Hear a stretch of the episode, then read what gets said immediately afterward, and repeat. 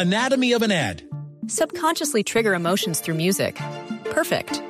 Define an opportunity. Imagine talking to millions of people across the U.S. like I am now. Identify a problem. Creating an audio ad is time consuming. Offer a solution. Utilize cutting edge AI. Imagine creating all that in under 30 seconds. Well, we did to create this ad. To learn more about AI in the audio industry, download the white paper from audiostack.ai. Caminando, en bici, por carretera, en barco, en avión. El mundo tiene destinos llenos de magia, belleza e historias. Conozcamos lo maravilloso de cualquier destino en nuestra Travesía Blue. Un viaje a lo mejor del mundo. Presentan Maritza Mantilla y Juan Casolarte por Blue Radio y bluradio.com. La nueva alternativa.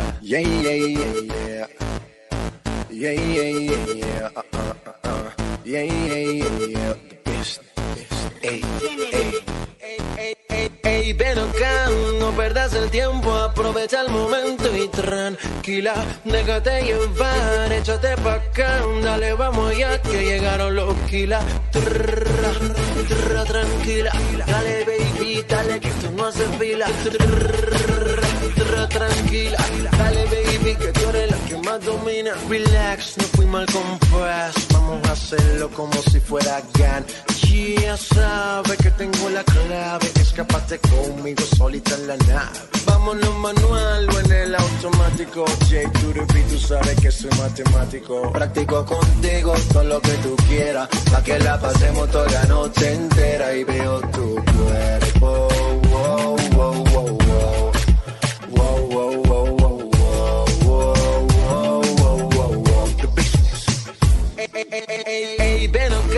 No perdas el tiempo, aprovecha el momento. Un gran saludo viajeros, ¿en qué andan todos? Qué chévere tenerlos otra vez por acá sábado para hablar esta ahorita de viajes y turismo, eso que tanto nos hace vibrar el corazón. Mari, ¿Qué hubo, Juanca? ¿todo bien o no? No, pues súper feliz, agradecida de poder tener este espacio para hablarle a nuestros oyentes sobre viajes, sobre turismo, sobre lugares para visitar y antojarlos, por supuesto, a través de todos los sentidos, porque hay lugares espectaculares para viajar, no solo en Colombia, sino también en el mundo. Tratamos de ser los mejores guías para todos ustedes, eh, nuestros oyentes, los que están en su casa, en sus eh, vehículos a esta hora de la tarde, desplazándose por ahí, y que se están preguntando, hombre, ¿a dónde nos vamos?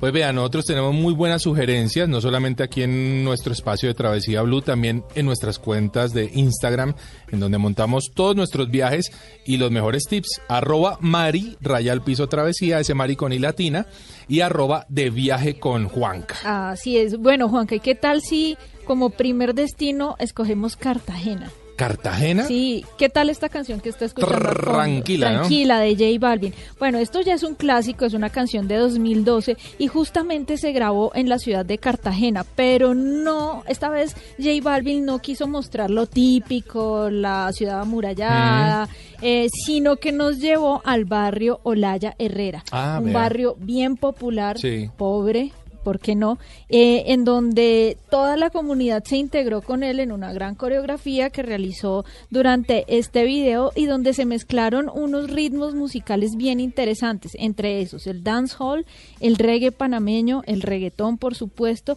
y música típica de la isla de San Andrés. Sí. Bien chévere, ¿no? Muy Y eso es una eso es una onda de que han traído varios cantantes, ¿no? No sé si el que la pegó primero fue Michael Jackson por allá en sus favelas. Ajá, Eh, en, en Brasil. eh, por supuesto.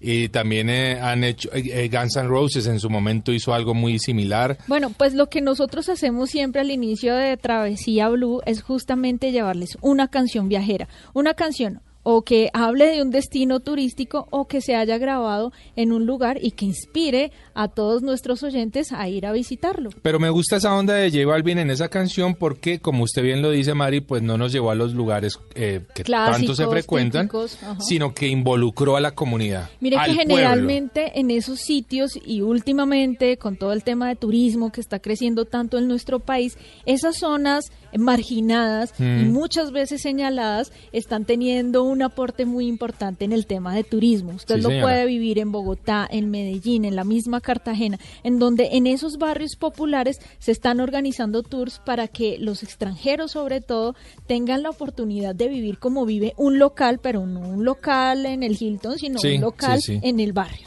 Y vea que muchas veces es la música la que inspira a las comunidades a desarrollarse en turismo.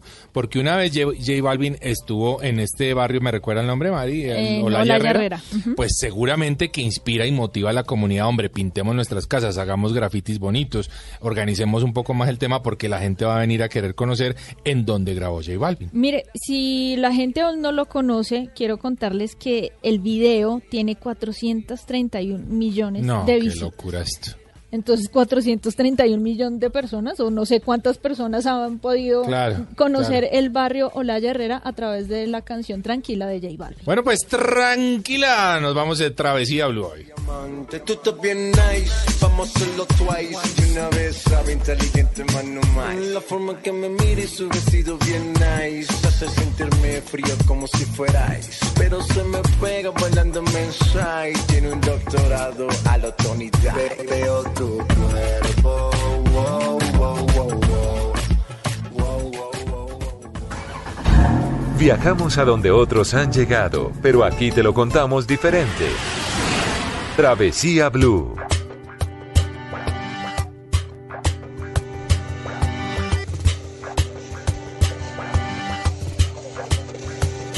Yo no sé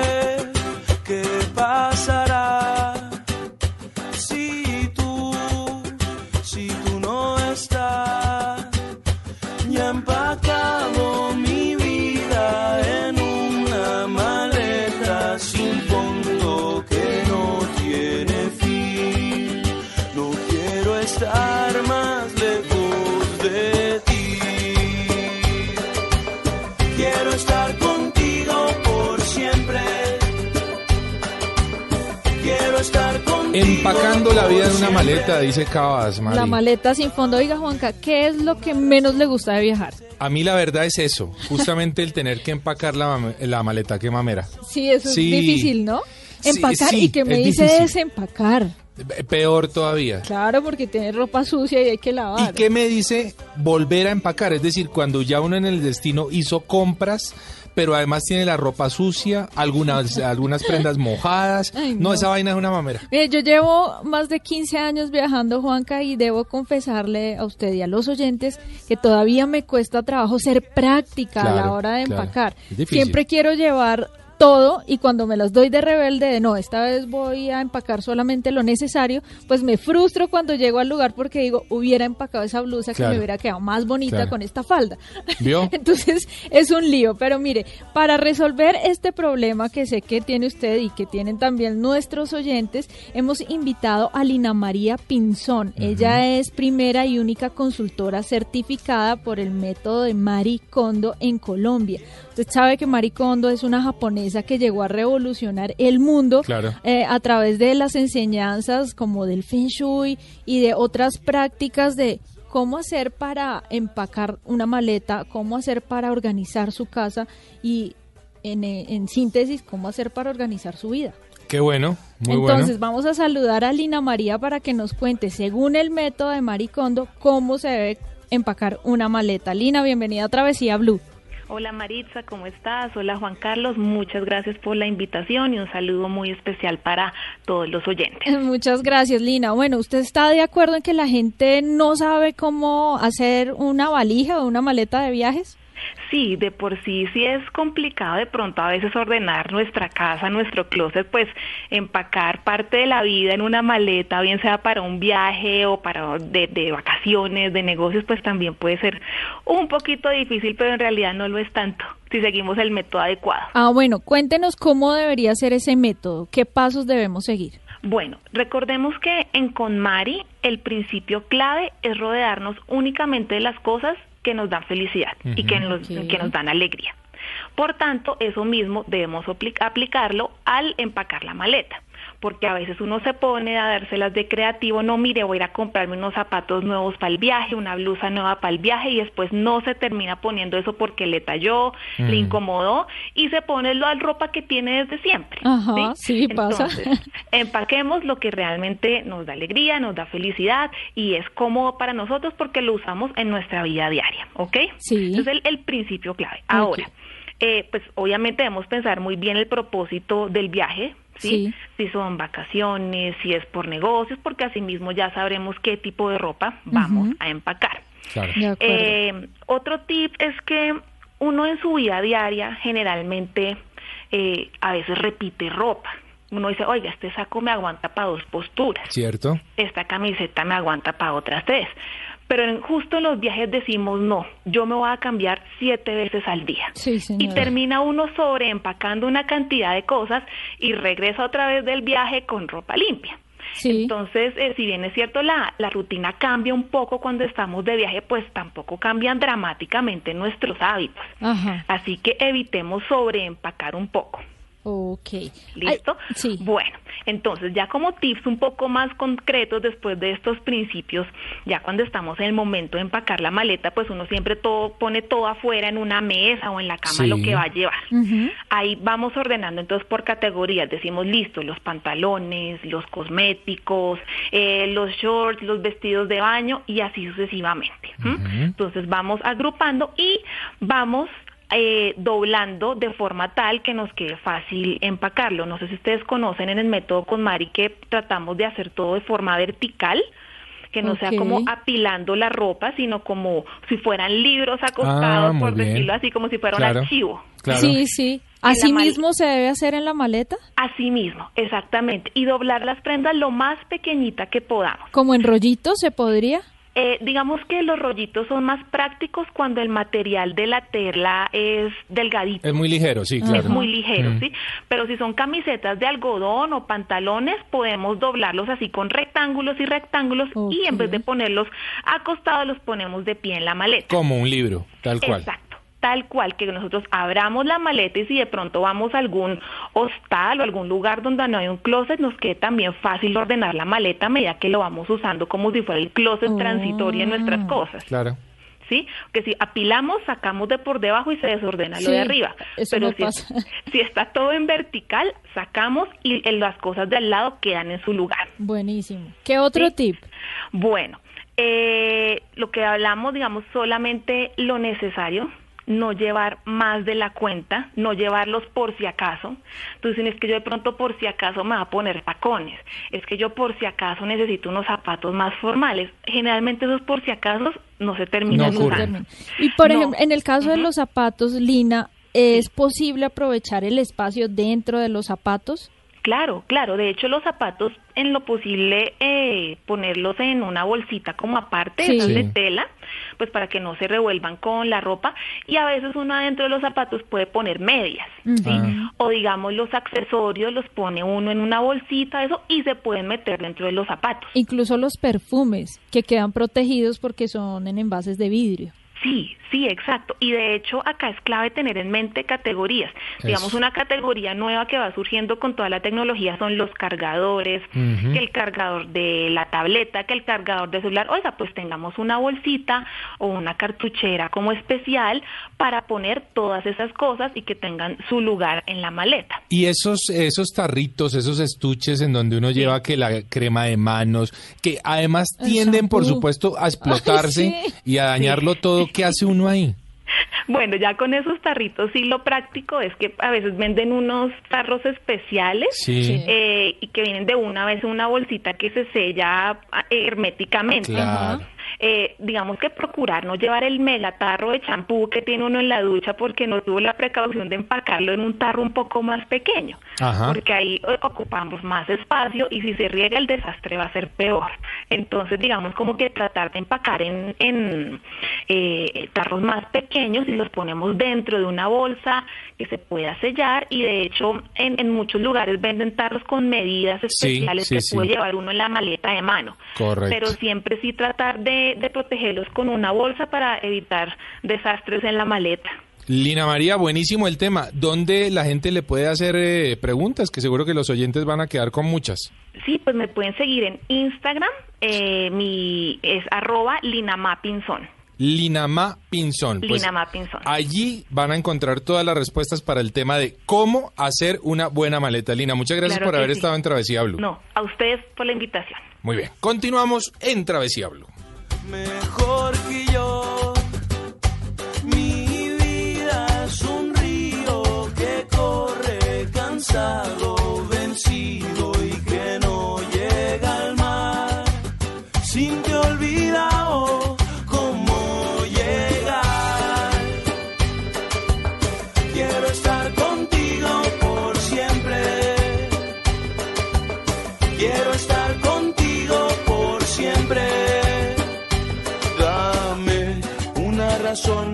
seguiré por siempre.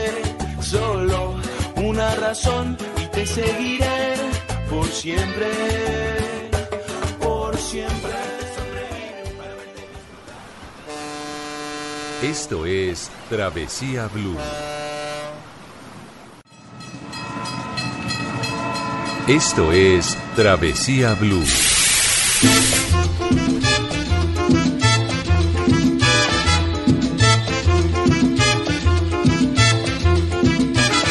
Cuando la tarde languidece, renace en la sombra. Y el viento los cafetales vuelven a sentir.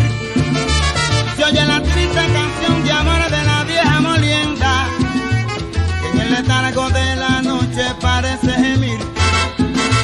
Cuando la tarde languidece, renace en la sombra. Mari, le quiero contar y a todos nuestros oyentes Sí. eh, que son muy videógrafos, porque hoy con el celular se hacen toda clase de videos, que pueden participar de el travelfilms.co, así lo van a encontrar por supuesto en la página, pero el evento se llama Travel Films, que es el festival de cine de turismo que se está realizando, ya se abrieron las inscripciones para toda la gente que quiere participar en ello, y eh, son videos referentes a Cundinamarca, buenísimo. Solo Cundinamarca. A Cundinamarca, exacto. Turismo en Turismo Cundinamarca. en Cundinamarca. Ah, Entonces, si usted se va, por ejemplo, para. Villeta, eh, para Fusa, Gasugá, no sé, a donde, donde usted quiera, hace su video de su experiencia con el celular, hace una edición de cinco minutos, se puede ganar un, un DJI, unos Motel, un poco de cosas bien chéveres. De tecnología, de para seguir haciendo más videos. Exactamente. Oiga, eso está buenísimo. Ahí les dejo la inquietud a nuestros oyentes. Ojalá que se peguen eh, a, a este plan que está muy bueno, el Travel Films, y lo encuentran como travelfilms.co. Y bueno, Mari, nos vamos de tema central. Buenísimo, además. Me encanta Un este- departamento que amamos. Sí, señor, se trata del departamento del Quindío e hicimos una recopilación de cinco actividades que todos nuestros oyentes deberían practicar por lo menos una vez cuando hayan ido al departamento del Quindío. Cinco actividades imperdibles en el Quindío. Comencemos. 5. Bueno, Mari, aquí usted la pasó muy chévere. ¿En dónde? Hágame un favor, estamos hablando de los parques del Quindío. No podemos mencionarlo a todos porque son muchos. Son muchos, sí. ¿Cierto? Pero hay dos que nos, que nos encantan y que hace poco visitamos. Ah, ya sé. Usted está hablando de Recuca, que es el recorrido de la cultura cafetera, y del Parque del Café. Buenísimos los dos. Muy chéveres. Pero muy buenos y muy divertidos. Y le quisimos preguntar a Elohim, que es un bacán, un, un arriero de, de toda cepa, ¿qué es Recuca? Escuchemos a Elohim. Hola, ¿cómo están? Bienvenidos al Parque Recuca. Recuca es el recorrido de la cultura cafetera, donde las personas tienen la oportunidad de lucir los trajes típicos y bailar el reggaetón cafetero, recolectar café, despulpar café y al final tomarse un café 100% exportación, un café Recuca. Hola, ¿cómo está su Rona? ¿Cómo me le dio su bambica? ¿Bien o no? Muy bien. Bueno, entonces, a continuación le voy a explicar el traje típico hermoso que tiene, que es el de la chapolera. Chapolera viene de chapola. Chapola es una mariposa que va de flor en flor recolectando el néctar. Y las chapoleras iban de finca en finca recolectando qué? Café. Café, muy bien. Su falda es amplia y de vistosos colores para facilitar sus labores en el campo. Su delantal protege su vestido porque solo lo puede lavar cada ocho días. Ah, claro, lava con frecuencia el delantal. De otras cosas no vamos a entrar en detalles. Sí, la blusa tiene unos lindos encajes y elementos de coquetería. Y su pañoleta la protege del sol. Entonces ahí disimuladitamente me va a coquetear picándome el ojo y me manda un besito. Oiga, Mari. Oiga, ese video está en mi cuenta de Instagram, arroba Mari y Latina guion bajo travesía. Fue una grata experiencia porque es eh, recordar todo este tema de la cultura cafetera, de las mujeres, las chapoleras, de la forma de recolectar el café y de todo el ambiente que se vivía o se vive aún alrededor de esas fincas cafeteras, lo que hacían las mujeres, el trabajo de los hombres, el momento en el que los llaman a tomar eh, su desayuno o el refresco, de verdad que es muy bonita esa experiencia. Y todo es- en un ambiente muy divertido. Sí, y la comida deliciosa. Es un recorrido que más o menos a un viajero le puede tomar o la mañana o la tarde. O la tarde, así, tal cual. Y la van a pasar muy, pero muy bien. Es chévere. Juanca, eh, eso que decimos, o en la mañana o en la tarde, porque si usted lo toma en la mañana, eh, al finalizar usted toma su almuerzo. su almuerzo. O si llega en la tarde, primero almuerce y después sí dedíquese al recorrido del, del parque. Ahí está, ¿la pasó bien en Recuca? Muy bien, lo Bailó el reggaetón, recomiendo. ¿cómo es que le llamaba él? Eh, el reggaetón campesino, montañero. montañero. El chiringuistinguis, dice él. Es buenísimo. Y mire que cuando subí las fotos eh, llegaron muchos comentarios de personas extranjeras que ya habían estado en ese lugar y que lo súper recomiendan a todas las personas que vayan a viajar a nuestro país. Y- Y justamente al Quindío. Sí, señora. Y el segundo recomendado es el Parque del Café. Ay, me encanta. Uno de nuestros favoritos en Colombia. Yo me atrevo a decir que seguramente es el mejor parque que tenemos en el país. O allí está muy cerquita peleando junto a otros. Y le preguntamos a Faber Giraldo, que es un bacán, el hombre que maneja todo el tema de mercado y publicidad del Parque del Café. ¿Qué es el Parque del Café, Faber? Hola amigos de Travesía, bienvenidos al Parque del Café, el lugar en donde la diversión tiene sabor a café. Estamos en Montenegro, Quindío, un parque temático que tiene 24 años de haber abierto sus puertas al público, un parque que inició con un museo, 11 hectáreas, hoy en día tenemos 125 hectáreas en propiedad y ya tenemos operando 27 atracciones en 58 hectáreas dispuestas para todos ustedes. Anímense a venir al Parque del Café. Oiga, Mari, 58 hectáreas. Y las atracciones son impresionantes. ¿Sabe qué es lo que admiro de este parque? Es justamente que lo he podido visitar sistemáticamente desde hace como unos cuatro o cinco años y cada vez que voy me sorprendo porque encuentro nuevas actividades, nuevas atracciones que van sobre todo a la vanguardia de tecnología. Están estrenando un teleférico Sí, o dos nuevas montañas rusas Sí, señora. que hacen el deleite para toda la familia. Son, son lugares turísticos en donde los niños, los padres, los abuelos, los adolescentes van a encontrar un atractivo para cada una de las edades. Me encanta el show del café. Sí, buenísimo. Eso le saca lágrimas a todo el mundo porque es un momento en donde hacen un recorrido a través de toda la cultura, no solo cafetera, sino de las diferentes culturas de Colombia y qué bonito poder revivir esos momentos con un show musical de alta calidad. Parque pensado para toda la familia, el recorrido en el tren es buenísimo, es, muy bello realmente. Y si uno quiere gritar mucho, pues suba hacia esas montañas rusas que son una maravilla. La eh, buenísimas, Ay, todas. son duras. Son duras, ¿no? Bueno, Jeep, Jeepy.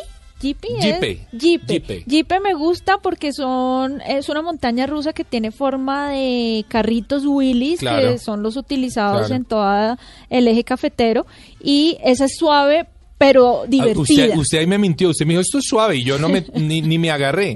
Casi me salgo. Esa yo dije, uy, en serio, empezó A mí durísimo. me parece la más linda Empezó de buenísima. todas. Y me parece durísima. ¿Cuál es la? Eh, el cráter. Cráter, esa Cráter. es espectacular, Sí. es dura, es bien adrenalinosa y la típica, la que siempre ha estado ahí. Claro que Eh, Y bueno, otras atracciones eh, mecánicas, pero no son solo las atracciones. Mira que lo que me conquista de ese parque es justamente que está alrededor de cultivos de café, Sí, de la historia cafetera. Es decir, no es un parque eh, como los de Estados Unidos. No, no, no. Esto es temático. Esto que es está- cafetero. Claro, que no son cosas inventadas, es todo alrededor de cosas que existen en el departamento. Continuamos con eh, en nuestro conteo, por supuesto, de actividades en el eje cafetero. Cuatro. Oiga, Mari, esta nos gustó mucho cuando la visitamos. Estamos hablando del municipio de eh, Finlandia. Ay, qué lindo ese Allí municipio. hay, primero, un mirador que es muy bello. Ese mirador es famoso, Juanca, creo que, eh, de- pues bueno, tiene una historia bonita porque la inició, lo inició un campesino. Sí. Él inició a construirlo porque fue su sueño, se enamoró de ese territorio, empezó a construir un mirador con eh, maderas de la región, pero afortunadamente eh, tan- el departamento y la alcaldía de Finlandia pues le metieron mucho cuidado a esto y lo arreglaron. Sí, sí, señora. Ahora hay un parque totalmente alrededor de, de este Muy mirador. bonito, Desde muy su bonito. cima se pueden apreciar tres departamentos. Así es. eh, Valle del Cauca, Quindío y Risaralda. Es correcto. Eh, diferentes municipios del departamento del Quindío. Tiene una mariposa al fondo Sí. porque le rinden homenaje al amorfo, Al amorfo. azul, Mm. una mariposa que hay que cuidarla porque está en vía de extinción y eh, en los diferentes escalones o tarimas del mirador usted va encontrando historias curiosas tanto de habitantes del, depa- del municipio de Finlandia como de cosas que ocurrieron en los alrededores. Pero además, Mari, llegamos al, al municipio como tal a encontrarnos con una experiencia gastronómica De única lujo. en el departamento. De lujo, oigan, mire, yo creo, eh, ¿sabe que me parece muy chévere porque ese, ese restaurante del que les vamos a hablar, del que les vamos a contar, es muy frecuentado por las personas de Pereira, Sí, señora. las personas que están en Cali, las personas de Manizales y por supuesto las personas que están en los diferentes municipios del Quindío. Dejemos que Jennifer eh, Garzón nos cuente un poquitito sobre este restaurante especial. Nuestro restaurante se llama José Fernando y tenemos una cocina vanguardista, pero muy, digamos que de la región, una cocina totalmente eh, colombiana. Pero le hemos dado a todos nuestros platos un toque vanguardista para que la presentación sea, digamos que diga el wow que necesitamos para, nuestra, para nuestro restaurante. Tratamos de darle, eh, digamos que prioridad a la región, las arepas son una, una señora que las realiza aquí, es de la región. Tenemos también carnes y cosas que utilizamos aquí, o sea que siempre mantenemos como dándole la prioridad a, a la región de Finlandia o lo que es todo el Quindío para tener nuestra materia prima. Oiga, Mari, ¿usted se acuerda de la canilla de cerdo? Gigante. No, eso es un, eso, ahí sí que es como si el cerdo le dieran una patada. ¡Qué cosa tan grande! Mire, todos las- los platos que venden allí, como bien lo mencionaba la anfitriona, pues eh, son platos típicos de Colombia, pero tienen un toque innovador, un toque vanguardista, entonces no se van a encontrar con los huesos de marranos típicos, sino esta es una ca- canilla de cerdo Sí. servida con mm, servida con algunos eh, ingredientes Sí, correcto. especiales que hacen que la experiencia gastronómica sea muy rica en la boca. Y además, como bien lo dice Jennifer, ellos eh, contratan los servicios y eh, digamos que la materia prima de la gente de la comunidad, del Mi- campesino. Sí, señor. Mire que el lugar en donde está ubicado este restaurante es una casona Sí. en donde antes era como un convento. Sí, era un convento, sí, señor. Y lo reformaron totalmente, lo, lo Duraron más de tres años. Mm. tres años en esa adecuación y usted entra y es como entrar a una obra de arte. Total. Las paredes están delicadamente pintadas, los balcones los conservaron en los colores típicos de este municipio de Finlandia, porque Finlandia tiene algo muy especial y es su arquitectura. Se podría comparar con la de Salento, Sí, pero la de Finlandia se mantiene, digamos que más autóctona. Lo están haciendo muy bien. Muy Hay que bien, decir que lo están creciendo de manera lo están organizada. haciendo muy bien Finlandia. Los felicitamos y esperamos que sigan por ese camino. Bueno, en un ratito vamos a seguir con nuestro top de actividades. Por ahora nos vamos de feria en fiesta en Travesía Blue. En el letargo de la noche parece gemir. Identidad, tradición y memoria. Esto es De Feria en Fiesta.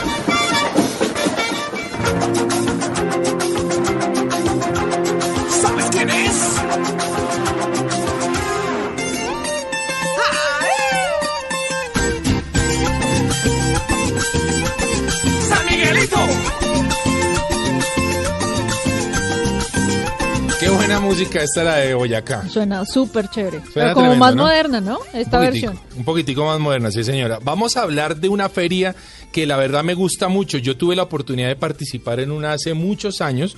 Estamos hablando de la Gran Tomatina Colombiana, un evento que se realiza en Sutamarchán, Boyacá, desde el 2004. Sutamarchán famoso también por la longaniza. Sí, pero muy famosa además. Bueno, ¿y esta tomatina en qué consiste? ¿En tirarse tomates? Eh, bueno, dejemos que sea don Heiner Suárez el que nos cuente un poquitito sobre la tomatina de Sutamarchán. Es un evento que se celebra en, la, en el municipio de Sutamarchán, Boyacá.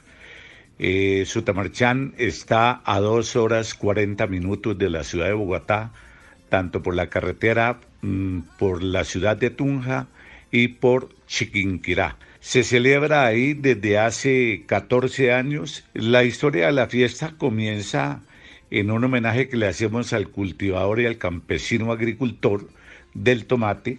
Y es una fiesta donde recogemos el tomate sobrante, tomate que no sirve para el consumo humano, que ya está muy maduro, que de pronto está picado, que se está dañando, y que los cultivadores dejan en los predios y nosotros los recogemos para hacer esa gran fiesta.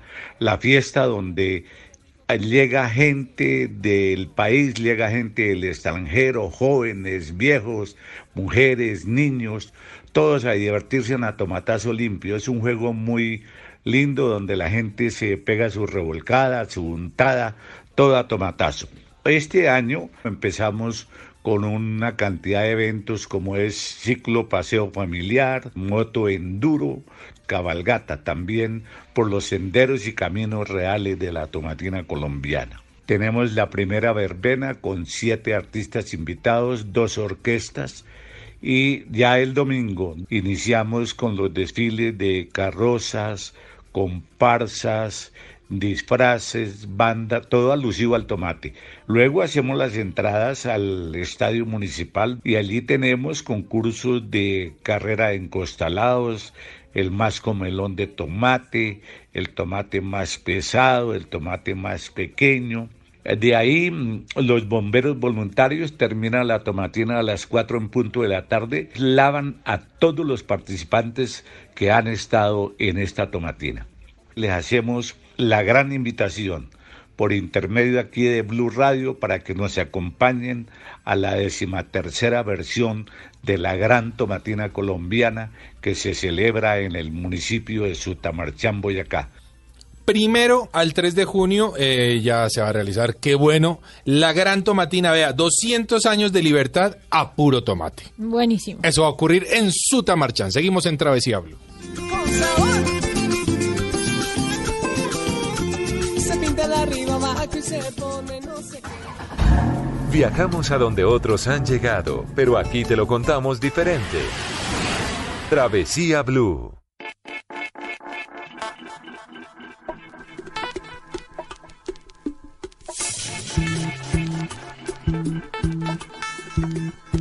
Morena mía, voy a contarte esta vez. Uno es el sol que te alumbra, dos tus piernas que mandan, somos tres en tu cama. Tres, morena mía, y el cuarto viene después. Cinco tus continentes, seis las medias faenas de mis medios calientes. Sigo contando ahorita. Bien,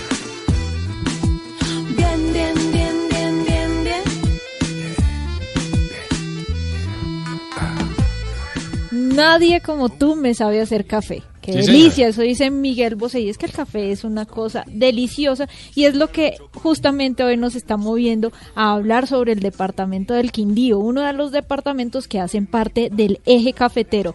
Hermosas fotografías pueden eh, ver en nuestras cuentas de Instagram de un viaje reciente que tuvimos al departamento del Quindío. Recuerden, mi cuenta en Instagram es arroba mari y latina guion bajo travesía y arroba de viaje con Juanca. Todo pegadito, Juan, terminado con letra K. Y ahí van a poder ver hermosas fotografías de este viaje, porque nos vamos ahora con qué número, Bueno, Juanca. continuamos con nuestro recorrido. Actividades imperdibles en el Quindío. Tres. Bueno, Mari, nos encanta. ¿Cuál? El Valle del Cocora o Cocorá. Nos, y Salento. Bueno, y no solo a nosotros dos, creo que a, a los colombianos Sí. que han tenido la oportunidad de pisar ese territorio quedan francamente enamorados. Es un valle verde adornado por altas palmeras, por un municipio bellísimo como es Salento, que es la puerta de entrada Claro. al Parque Nacional Natural de los Nevados. Usted tuvo la oportunidad de sembrar eh, su palma de cera. Eh, a nombre del programa Travesía Sí, sembramos una palma de cera, nos volvimos guardianes eh, de esa gran especie que nos identifica también en Colombia, porque la palma de cera es el árbol insignia de nuestro país. Y es que decirle a la gente que hace parte de una de las experiencias que pueden vivir los turistas en esta región fantástica, sembrar un árbol y hacerse propio de él, ¿no? Hacerse dueño y cuidarlo. Pero eh, Marino Toro, un ecoguía de la región, nos va a hablar un poquitito sobre lo que encontramos en Cocora y Salento. La palma de cera del Quindío es el árbol nacional colombiano. Fue elegido como tal por la ley 61 del 16 de septiembre de 1985. Solamente 12 especies existen en el mundo de estas palmas. Colombia es un país verde por naturaleza. Colombia tiene 7 de esas 12 especies y acá en Salento y en el Parque Natural Valle de Cocora hay 4 especies. Pueden alcanzar hasta 60 metros en su vida útil, 200 años de vida y son las únicas que se dan en un rango altitudinal sobre el nivel del mar que supera los 2.000 metros. Bueno, eso, eso respecto a Cocora, ¿no? Ni hablar de Salento y su belleza arquitectónica, su parque central, su La calle mirador. Real. La calle real. La calle Real es el punto eje a donde llegan los turistas, es una calle que está llena de artesanías también, eh, de sitios para tomar café, Mm. muy buen café, en donde le hacen una cata especial, le enseñan cómo se prepara y cómo degustar un delicioso café y justamente creo que es el lugar más visitado del departamento del Claro. Quindío, donde también se tiene una deliciosa experiencia gastronómica, la gente reconoce que cuando se va a Salento se va a comer trucha servida sobre un patacón gigante. ¿Usted lo ha probado, Juanca? No, ese, ese, esa, esa presentación es lo máximo. Es muy buena. Ese plato, hágame el favor, ¿no? Y ese puede ser, digamos que el cierre de un buen recorrido por el Valle del Cocora, luego de estar, después de haber avistado todas estas palmas y las aves que están circundantes en esta región, pues qué bueno terminarlo con un plato delicioso de una buena trucha servida sobre el patacón y un café. Simplemente decir, Mari, que eh, mm, hay que organizarnos, ¿no? Porque Salento recibe muchísimo turismo y a veces se colapsa.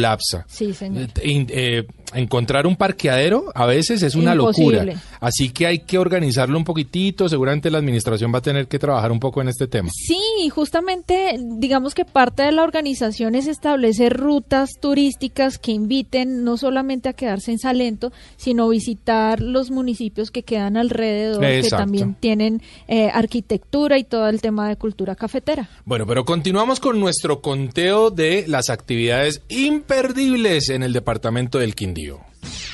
Dos. Eh, ya estamos llegando, ¿no? Estamos llegando a esa número uno. Al final, ahora recordamos que no es un top de cuál es mejor que la otra. Simplemente son cinco actividades que ustedes no deben, no deben dejar de hacer cuando lleguen a este departamento. ¿Y cuál es la dos, Juanca? Pues eh, hágame el favor, el jardín botánico y el mariposario. ¿Usted sabe que ahí está la mariposa más grande del mundo? No, no tenía ni idea. Ah, bueno, pero pues no es una mariposa real, es una estructura Ah. en donde eh, es una forma de mariposa, se puede ver desde un mirador su forma perfecta y usted llega a ese lugar y tiene la experiencia de ver muchas mariposas de Colombia eh, muy amigables, no se tiene que asustar porque algunas de ellas se paran en su nariz, en sus manos mientras usted va haciendo el recorrido, ellas van revoloteando por ahí. Hablamos con una de las guías de, eh, de este mariposario y de este jardín botánico y esto fue lo que nos contó. Pues normalmente se hace un recorrido por toda el área de bosque, conocemos unas áreas especiales, el observatorio de aves, eh, trabajamos mucho con la conservación y la investigación de este sitio y por supuesto del mariposario. El jardín botánico está compuesto por 15 hectáreas, de las cuales el mayor porcentaje es bosque nativo. Normalmente en todo un año se trabaja con alrededor de unas 50 especies propias de esta zona y constantemente puede variar, entonces puede haber 20, 30 especies en un mismo tiempo. Normalmente las personas traen mucha expectativa con relación al sitio y pues algunas personas se asustan un poco cuando las ven cerca porque tienen ciertas creencias hacia ellas, pero ya después de que están en contacto pues hay, hay más dinamismo, ya se acercan un poco más y lo disfrutan mucho más. Es muy, muy, muy, muy bonito la actividad realmente. Bueno, es que eh, ni hablarlo. A mí todo el mundo no lo conozco, debo reconocerlo. El tema del mariposario no lo conozco. Ay, Juanca, se lo ha perdido. Es- Sí. Es, uno de los planes que hay que Sí, hacer. Por sí, sí, eso lo yo sé. lo traje al top, porque de verdad que vale la pena. Es un plan para toda la familia. Eso sí, tanto niños como abuelos, Exacto, jóvenes, man. papás Vea, sabe- van a disfrutar sabe de que eso. hay que decirle a la, a la gente, a los papás, hombre, estos son los lugares a donde hay que llevar a los niños. Son estos justamente para que entiendan que es una mariposa, ¿m? para que le la encuentren el corta valor. vida que tienen. Exacto, hay mariposas que viven un día. Un día. ¿eh? Así que, hombre, ¿cómo no darles valor? Pero nunca lo vamos a entender si no llegamos a este lugar. Bueno, nos queda todavía una actividad, Mari, la vamos a dejar ahorita para un ratito. Primero nos vamos con El Mundo a la Carta en Travesía Blue. Dele gusto a sus sentidos viajando a través de los sabores con El Mundo a la Carta.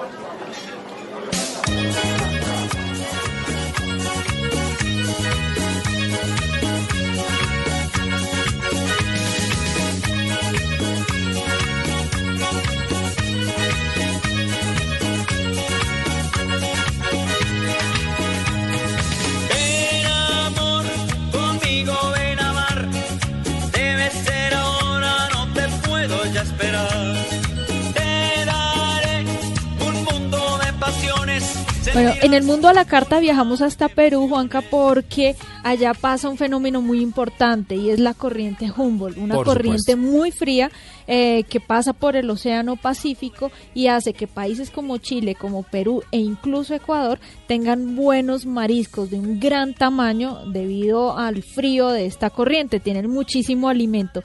Y encontramos a Juan Octavio Serna, él es chef del Hotel Inside Lima Miraflores y él nos habló sobre un plato delicioso, antiguo, es prehispánico y se llama parijuela de mariscos. El típico plato que se le llama parihuela, acá le llamamos cazuela porque la ponemos en una cazuelita de hierro fundido y la servimos con un poquito de arroz salado, que es lo más típico que hay en Perú. Lo bonito y lo interesante es que tiene eh, cosas de que me, me traen mucho pues no a lo que es mis raíces, a, a Perú básicamente, ¿no? En- este caso pues tenemos un fondo de pescado bien potente que da mucho que dar para la gente de Lima, ¿no? Que tiene el mar Pacífico al lado, que un, un buen una cazuela, un sudado, una parihuela te da ese ese sentimiento de que estás en Lima, ¿no? Que es la única una de las ciudades privilegiadas que está frente al mar. Y el zapallo loche, que es un zapallo propio del norte del Perú, que tiene un sabor tan rico, tan floral y que da a la comida ese toque especial a- a- al, al plato, ¿no? Y loche, porque le pusimos loche? Porque eh, mi mamá es del norte, eh, mi mamá siempre acostumbraba a cocinar guisos, sopas y una que otra preparación con el zapallo loche. Entonces yo quise poner ese ingrediente especial que normalmente no llevaría una parihuela, pero que yo se la puse porque es algo tan especial en el Perú que cuando lo utilizas dices, ah, has utilizado loche, qué buena, qué, buena combinación, o qué buen acierto has hecho, ¿no? El arroz blanco, que es el acompañamiento oficial del peruano, que va a comer siempre arroz, y me encanta el arroz blanco. Aparte también se le utiliza como un levantamuertos, ¿no? O sea, vienes de repente de la fiesta y todo lo demás, y te quieres animar un poco y te quieres reconfortar, porque eso es lo que es, es un caldo reconfortante de marisco, ¿no? Con fruto de mar. Con, con, con vieiras, que son conchas de abanico aquí, con almejas, con langostinos, con camarones, ¿no? Y esa base roja que es este el ají panca que es un ají eh, propio de Perú de la serranía peruana no que es una maravilla da, ese picorcito especial que queremos los peruanos siempre tener. Eh, la invitación está más que puesta para todos los oyentes. Eh, por favor vengan a Lima vengan a probar la, la cultura y la cultura es gastronomía la gastronomía es vida y la vida es esto comer rico. Y lo que se come rico aquí en Lima y en Perú en general es todo lo que puedas ver. En verdad que sí. Bienvenidos.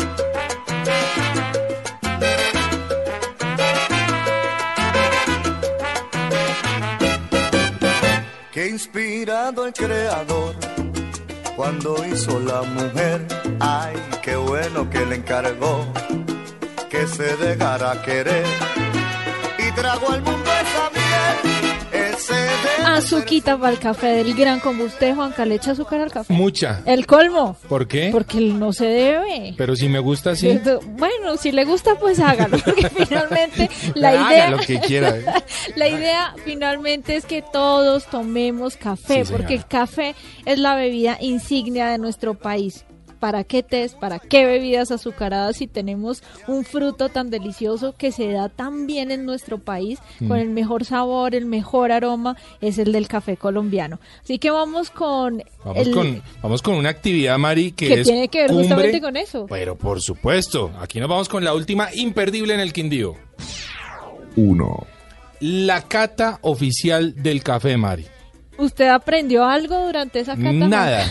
Yo no aprendí nada. Oiga, a mí me sorprendió porque yo tomo café, pero tomo poco, es decir, me tomo Sí. uno al día nomás. Y me sorprendió mucho porque en la cata pude adivinar o, o más bien sentir cuál era el mejor café y cuál era el peor. ¿Ah, sí? Sí, eso me gustó. Bueno, escuchemos a Mariana Duque que nos da algunas instrucciones muy interesantes sobre la cata de café.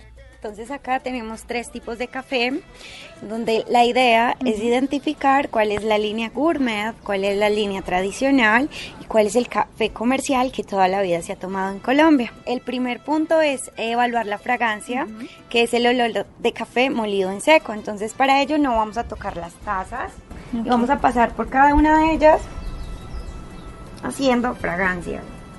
Y ahora voy a poner agua a una temperatura de 92 grados centígrados, que es el punto óptimo para poder resaltar las características del café. La intención es que miremos qué cambios van ocurriendo de fragancia en seca y ahora ya cuando tiene, agua. Bueno, bueno, en conclusión, eh, realmente este ejercicio se hace como para aprender a identificar las diferentes calidades que se consumen en Colombia.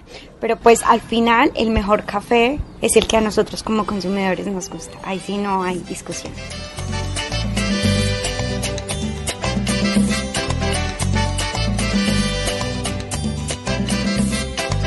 Ojalá que llueva café caiga un aguacero de yuca y té, del cielo una harina de queso blanco y al sur una montaña de